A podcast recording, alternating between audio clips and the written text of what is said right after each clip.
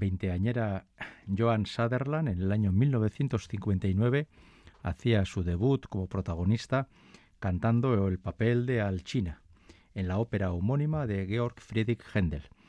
Año 59, esta veinteañera estaba muy lejos de imaginar que su carrera iba a desarrollarse durante varias décadas y que iba a acabar siendo una de las grandes estrellas del bel canto y del, canto lírico de todo el siglo del siglo XX. Eh, las aproximaciones de Sutherland al mundo barroco fueron esporádicas y seguramente que ahora habrá personas que digan que estilísticamente hablando, bueno, tampoco es que sea lo más purista que se pueda imaginar pero desde luego la facilidad exultante de Sutherland para hacer todas las exigencias y de la partitura y las que no están, pero ella se impone, son realmente extraordinarias. Hemos comenzado el programa de hoy con este fragmento de Alchina de Händel porque hoy vamos a celebrar precisamente el tercer y último programa dedicado al repaso de la obra más importante del compositor eh, germano-británico Georg Friedrich Händel y eh, vamos a repasar, como es lógico, en el tercero y último, óperas del último tramo compositivo de este señor. Y en eh, los dos primeros cortes musicales los vamos a dedicar a Alchina, una de las óperas más populares de Händel, y este aria en concreto, Tornarme a Vanejar, es también de las, uno de los fragmentos más conocidos del compositor y que ha sido abordado en recitales y en discos de este tipo por multitud de sopranos de facilidad en la zona aguda y en la coloratura. Por eso, hoy también vamos a alternar a nombres muy muy conocidos y digamos, digámoslo así, estilísticamente muy adecuados con otros que lo son menos, pero que en cualquier caso siempre viene muy bien escuchar. Händel estrenó al China en 1900, perdón, en 1735 en el Covent Garden de Londres. Ya estaba hacía muchos años asentado en la capital británica y ya era uno de los compositores más conocidos de las islas. Alchina es su ópera 34, compuso en total de 42 y es una de las cuatro o cinco más recurrentes del compositor incluso hoy en día. Alchina es una ópera que se puede ver en los teatros con relativa facilidad y es de la que se pueden obtener bastantes grabaciones discográficas o videográficas. Por eso se merece que le dediquemos un segundo corte musical, en este caso el otro fragmento de la ópera, pero para voz de mezzosoprano. Y de aquellos lejanos 1959 venimos a los tiempos actuales y vamos a escuchar a una mezzosoprano británica que desde luego pasa por ser también uno de los grandes referentes de la cuerda y de los movimientos barrocos de hoy en día, Sarah Connolly. Sarah Connolly es una soprano que ha tenido una carrera, está teniendo una carrera muy, muy importante. Ha variado bastante su repertorio. En un momento dado, sobre todo, se dedicó al mundo del barroco, pero últimamente le hemos podido ver, por ejemplo, eh, y desde luego difícil imaginar un mundo más opuesto al de Händel que el de Wagner, cantando la frica del oro del Rin o de la Valquiria, con resultados discutibles, pero en cualquier caso interesantes, porque no deja de ser una cantante muy inteligente. Desde luego, quizás su papel de referencia sea el protagonista del Julio César, con una caracterización extraordinaria, tanto vocal como interpretativamente. Pero aquí vamos a escucharle un aria del acto segundo, porque la de Sutherland era del acto primero, Verdi, Prati, Prados Verdes, que eh, Sara Connolly nos va a cantar y con el que cerraremos este eh, somero repaso a la 34 ópera de Händel, Alchina.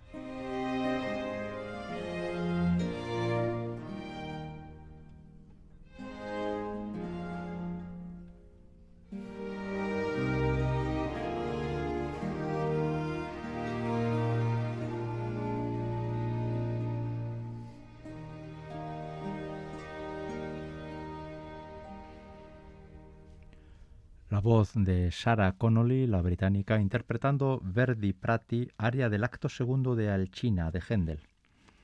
Vamos a dar un salto de tres años en la vida compositiva de Händel, del compositor, para irnos a 1738.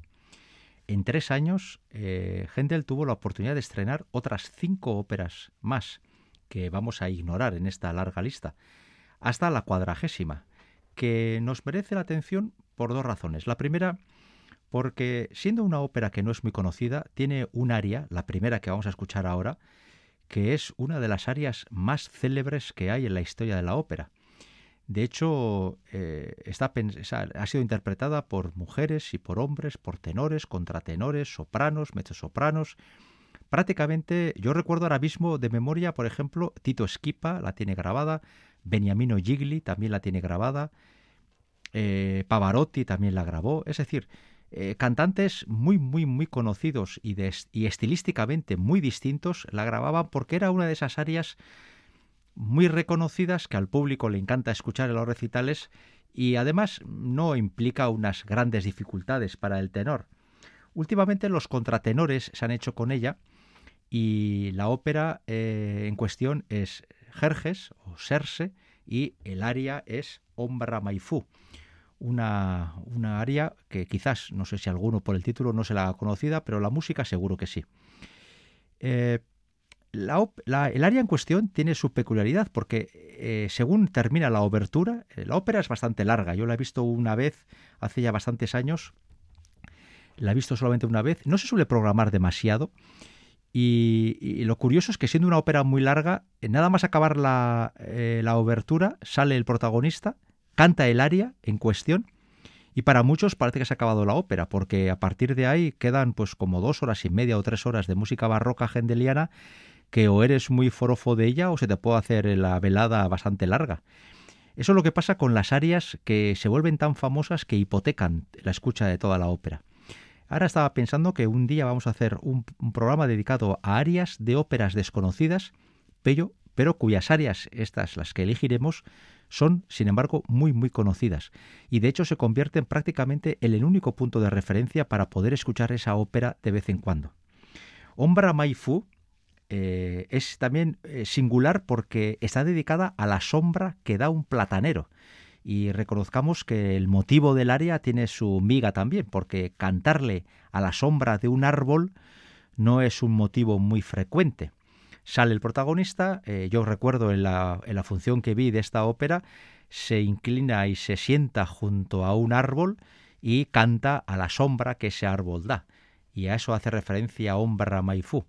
Pues bien, vamos a escuchar y he estado tentado de traer una versión un pelín irreverente, pero luego tengo el sector purista que se me pone de uñas Así que he decidido traer a uno de los contratenores, ya veterano, pero que ha tenido en su momento un gran predicamento, el, alemán Andreas Scholl, y él va a ser quien nos va a interpretar esta conocidísima aria del acto primero, la primera aria de la ópera Serse de Händel, la cuadragésima ópera de este compositor y que se estrenó en el King's Theatre de Londres.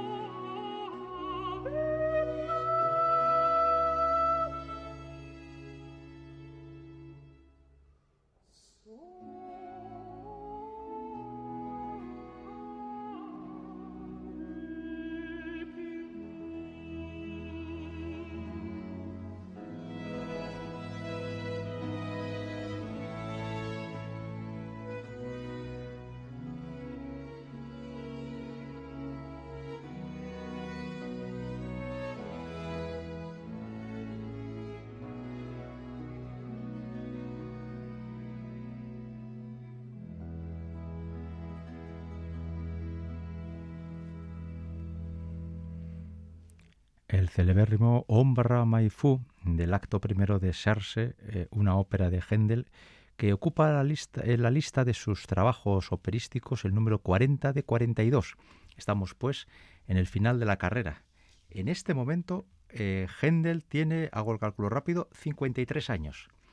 En esa época es un venerable anciano, ya está en el final de su vida, desde luego sí en el final de su vida compositiva, porque hay que decir que su vida, su parte vital, aún duraría unos años. Pero Händel ya está viendo que el mundo suyo, el mundo de la música, del teatro, de la ópera, está cambiando.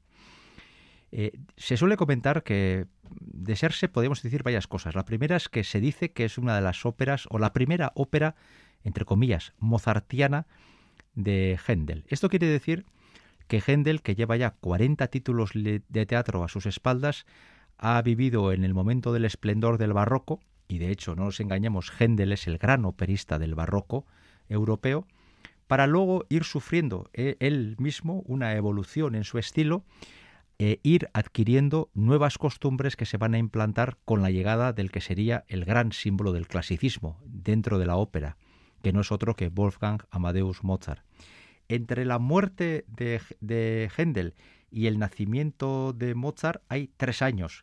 De hecho, cuando Händel fallece, Mozart tiene tres años, ya ha nacido.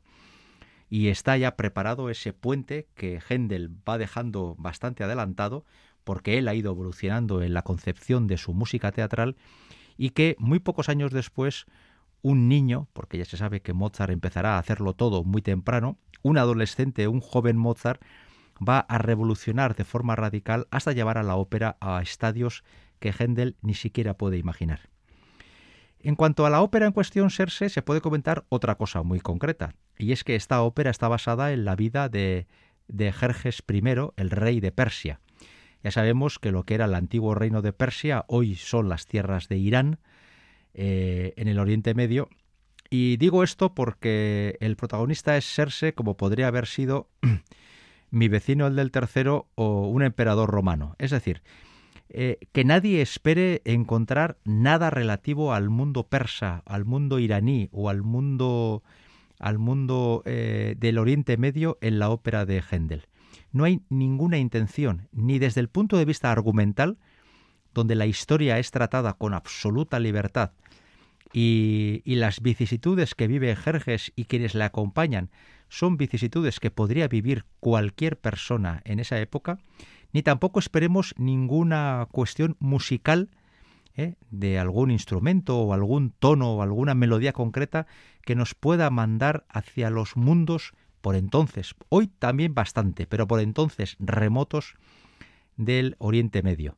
Eso quiere decir que, como tantas veces hemos comentado, los argumentos de las óperas no buscan tanto eh, la fidelidad histórica, en este caso no existe, ni buscan el profundizar en, una historia concreta que tuviera algún tipo de base eh, razonable, sino lo que busca es encontrar en personajes supuestamente eh, grandes por sus hechos históricos, normalmente militares y o políticos, a través de estos personajes eh, a los que se les supone una categoría ética o moral distinta, contemplar sus andanzas y sus vicisitudes cotidianas porque al final de cuentas en esta ópera, como en casi todas las de Händel, de los problemas son los relativos al amor, al desamor, al desaire, al odio, a la venganza. Serse es una ópera seria y ya he dicho antes al principio que es una ópera bastante larga, es una ópera bastante larga. En general, las óperas de Händel y las óperas barrocas suelen tender a una cierta largura. Lo que ocurre es que, tal y como se entendían hace doscientos y pico años, eh, donde el público, por ejemplo, podía entrar y salir de la sala, eh, no se apagaban las luces, o bueno, las luces o la luz que hubiera en ese momento, desde luego, eh, nada artificial, o se permitían hacer cosas que hoy son impensables en un teatro, como pueda ser, por ejemplo, charlar o comer y beber, en, aquel, en aquellas costumbres propias de finales del siglo XVIII o mediados del siglo XVIII, Händel compone óperas serias a través de los cuales trata de transmitir los sentimientos profundos de personajes de carácter casi heroico por las altas responsabilidades que han tenido que asumir a lo largo de su vida. Y para eso hay que recurrir a reyes, a príncipes, a guerreros. Normalmente hablamos siempre de personajes masculinos que han tenido no sé si han tenido una gran importancia histórica, o por lo menos hemos creído que por el mero hecho de tener altos cargos han tenido vidas muy interesantes. Vamos a escuchar un segundo fragmento de esta ópera, eh, pasándonos como un péndulo al final, de la, al final de la misma. Y vamos a escuchar un aria Crude Furie de Iliorridia Vissi, eh, de la misma Serse, en este caso en la voz de una mezzosoprano que también ha tenido, esta sí que está ya en sus últimas épocas como cantante, una carrera eh, muy larga y también en cierta forma discutida. Anne-Sophie von Otter. Estos cuatro minutos que casi despiden Serse nos colocan ya en la rampa de salida para el final del corpus operístico de Händel.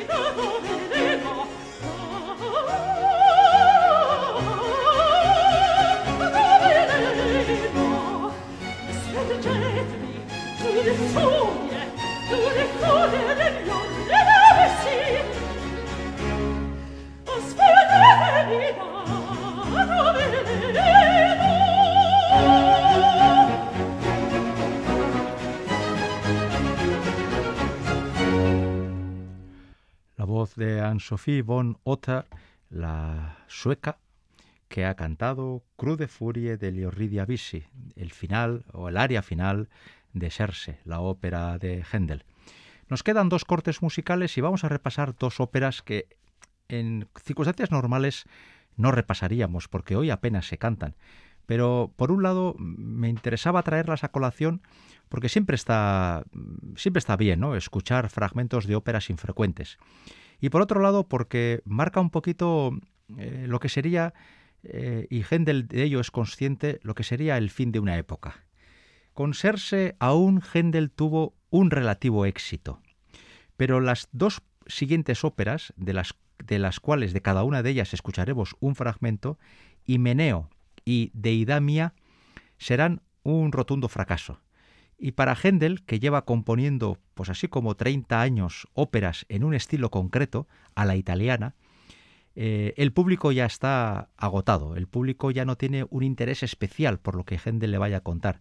A pesar de que Händel ha hecho un esfuerzo por ir poco a poco, quizás demasiado poco a poco, modificando su discurso musical y acercarse a lo que sería eh, la renovación del mundo del teatro que va a ocurrir con Gluck y lo que más tarde se va a conocer como el clasicismo, donde en el mundo de la ópera Wolfgang Amadeus Mozart va a ser la gran referencia, Händel continúa eh, creando eh, óperas a un estilo concreto y el público ya no le responde como antes. Los grandísimos éxitos de Orlando, Alcina, Giulio Cesare y otros títulos que han sido Ariodante y otros que han sido enormes éxitos en su momento y que le han permitido a Händel vivir con un enorme prestigio social y con una cantidad de dinero relativamente importante, ha estrenado sus óperas en los teatros, en los dos teatros más importantes de Londres, el King's Theatre y el Covent Garden. Sin embargo, las dos últimas óperas de un, de un Händel seguramente ya agotado por innovar y, y, para un público que ya no espera grandes cosas de ese señor anciano, se van a estrenar en el Lincoln's Inn Fields también de Londres, pero ya no es un teatro de primera, ya es un teatro de otro nivel. Händel tiene quizás ya poco que decir. Hoy en día, bueno, hay que decir que estas dos óperas, Himeneo y Deidamia, prácticamente se estrenaron y pasaron al olvido más absoluto. Durante siglos, durante muchas décadas, fueron totalmente ignoradas. Eh, en los años 60 comenzaron a recuperarse poquito a poco y en estos años que vivimos, en esas décadas que vivimos, donde se hace un esfuerzo bastante importante por recuperar lo barroco y tratar de recuperarlo con la mayor fidelidad posible a la forma de escritura de la época, y Meneo y Deidamia por lo menos han visto eh, cómo son grabadas y cómo muy de vez en cuando algún teatro europeo se acuerda de ellas y las programa. Yo, en lo que son alrededor de Vitoria, a no sé cuántos cientos de kilómetros a la redonda, yo no recuerdo ninguna función de estas dos óperas. Y la verdad es que las grabaciones que hay, que me consta que existen, eh, son bastante difíciles de encontrar y apenas no hay alternativa. Es decir, hay una grabación o quizás dos de la ópera, pero nada más. Hay otras óperas de Händel que tienen varias decenas de grabaciones posibles y uno puede encontrar prácticamente lo que quiera, en directo, en estudio, recientes, antiguas, estilísticamente adecuadas, inadecuadas. En ese sentido no hay nada que, de lo que preocuparse. Pero con Himeneo, que es la primera que vamos a hablar, que se estrenó en 1740, que Händel la estrenó ya con 55 años de edad, pues bueno, pues nos pasa eso, que tenemos, si se me permite la expresión, más de lo mismo para un público que quiere algo distinto. Vamos a escuchar un fragmento, el único que vamos a escuchar de esta ópera, en la voz de uno de los grandes eh, contratenores actuales, eh, un hombre que tiene una enorme fama y que está consiguiendo eh, alterar al público que asiste estupefacto a sus posibilidades cánoras, Franco Fagioli, y vamos a escuchar un fragmento, Se potesero y saper miei, eh, siete minutos de esta ópera, la penúltima que Händel estrenó en 1740.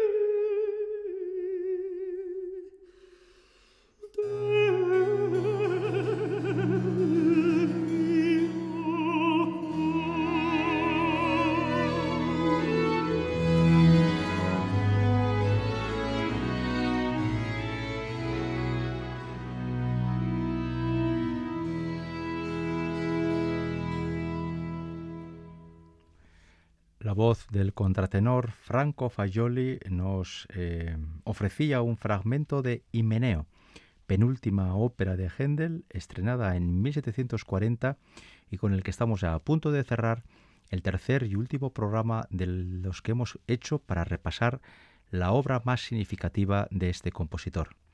Estamos en Radio Vitoria, esto es Ópera On. Hoy Julen Moreno en el apartado técnico y un servidor Enrique Bert ante el micrófono, estamos creando la propuesta 192. Ese es el ordinal de este programa.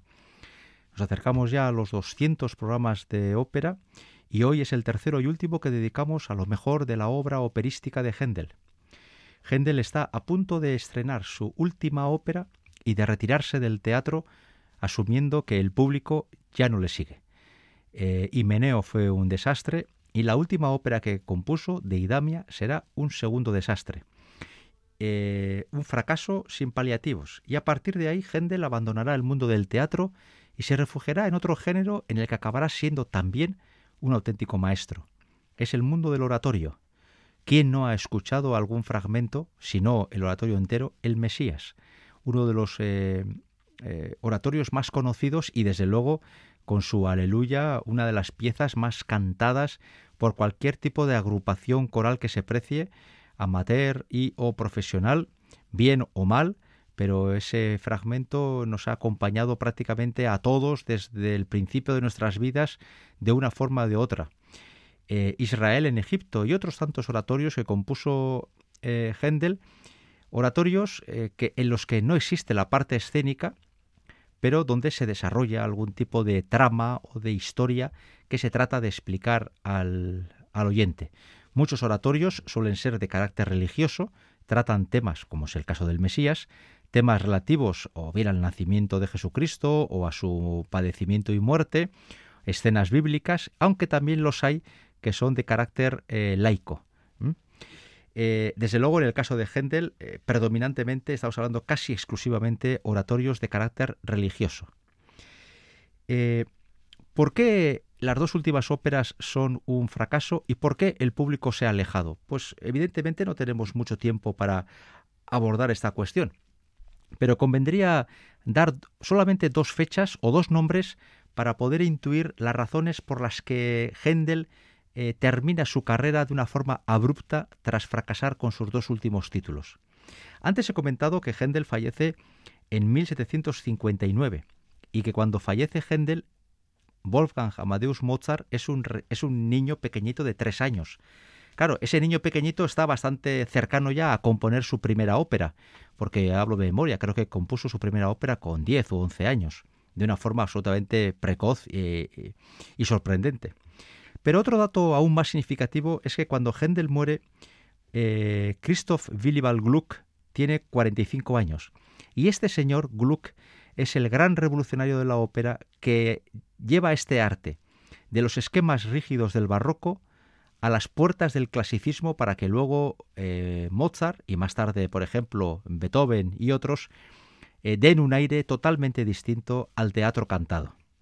Gluck es el gran artífice de esa reforma de la ópera y curiosamente, aunque su primera gran eh, ópera según las nuevas normas, Orfeo Eurídice, no se hará hasta 1762, es decir, eh, Händel fallecer y tres años después Gluck estrenará Orfeo Eurídice, y esa ópera apenas tiene nada que ver con lo que hemos oído hasta ahora. En su estructura interna, en, el planteamiento de las áreas, en el desarrollo dramático de la obra. Todo es distinto. Con lo cual se viene a decir que Gluck reforma la ópera, la revoluciona y al mismo tiempo Händel, a pesar de sus intentos de introducir novedades, se había quedado anquilosado en un, estilo que ya para finales de los, para los años 40 ya, ya no era del gusto del público londinense y del público europeo. Por lo tanto, eh, Händel se solapa con Gluck. Gluck eh, seguramente conoció muchísimo las óperas de Händel y era muy consciente de que ese esquema estricto, cerrado, bastante rígido de la ópera barroca, aria, aria da capo, eh, cabaleta, repeticiones, alternancia de áreas dinámicas y áreas más pasivas, todo eso eh, Gluck lo va a cambiar de un plumazo y va a poner a la ópera en otro raíl distinto, en otro en otro en otra vía distinta y esa vía va a culminar con la figura de Mozart, ese Mozart de tres años que seguramente, bueno, seguramente, que no, no sabía quién era Händel cuando Händel fallece, pero que muy poquito después conoció algunas de sus obras y pudo conocer la labor artística de ese compositor para él, desde otro punto de vista muy distinto, estéticamente hablando, caminar hacia mundos totalmente distintos. Eh, Händel por lo menos supo darse cuenta de que su tiempo teatral se había agotado y desde el 41 que deja la ópera hasta el 59 que fallece, en 18 años no volvió, no volvió a componer ningún título para el teatro musical. Eso es quizás el, ejemplo perfecto de la aceptación de que uno ya está agotado en un arte concreto y para no dar ninguna novedad es mejor no dar nada. Otras personas ya estaban viniendo que estaban dando a la ópera una orientación muy distinta a la que Händel y otros de su época le habían dado durante décadas. Así pues, Deidamia, una historia seria que vuelve a tratar aspectos de la mitología, que vuelve a hablarnos de amores y de desamores, donde las hijas se llevan mal con los padres, es decir, las historias de siempre. Deidamia, pues no es una gran novedad y el público ya muestra un cierto hartazgo, cuando no una desidia, ante las nuevas propuestas barrocas. Ahora va a ser Gluck y más tarde Mozart quien eh, ofrezca una alternativa a las estructuras tradicionales de la música operística. De todas formas, vamos a escuchar un fragmento de esta última ópera, que hoy apenas se conoce y de la que a mí, si no me equivoco, solo hay dos grabaciones eh, discográficas. Es una ópera prácticamente desconocida incluso para muchos amantes de la ópera barroca con este fragmento de Deidamia, Nascondo Lusiñol, que la escucharemos en la voz de la soprano Simona Kermes, una de las sopranos de referencia del mundo operístico actual, cerramos este ciclo de tres programas en los que hemos tratado exclusivamente de reivindicar la figura de Händel y de recordar sus títulos más significativos. Hoy hemos traído cuatro, Alchina, Jerjes, Himeneo y Deidamia. Antes analizamos otros seis, en total diez. eh, Händel compuso 42, allá cada uno con el interés que tenga para ir profundizando en la ópera, en la ópera, en los títulos del que quizás ha sido el compositor teatral más importante del siglo XVIII. En la confianza de haberles ayudado, por lo menos abriendo ese camino, hasta la semana que viene.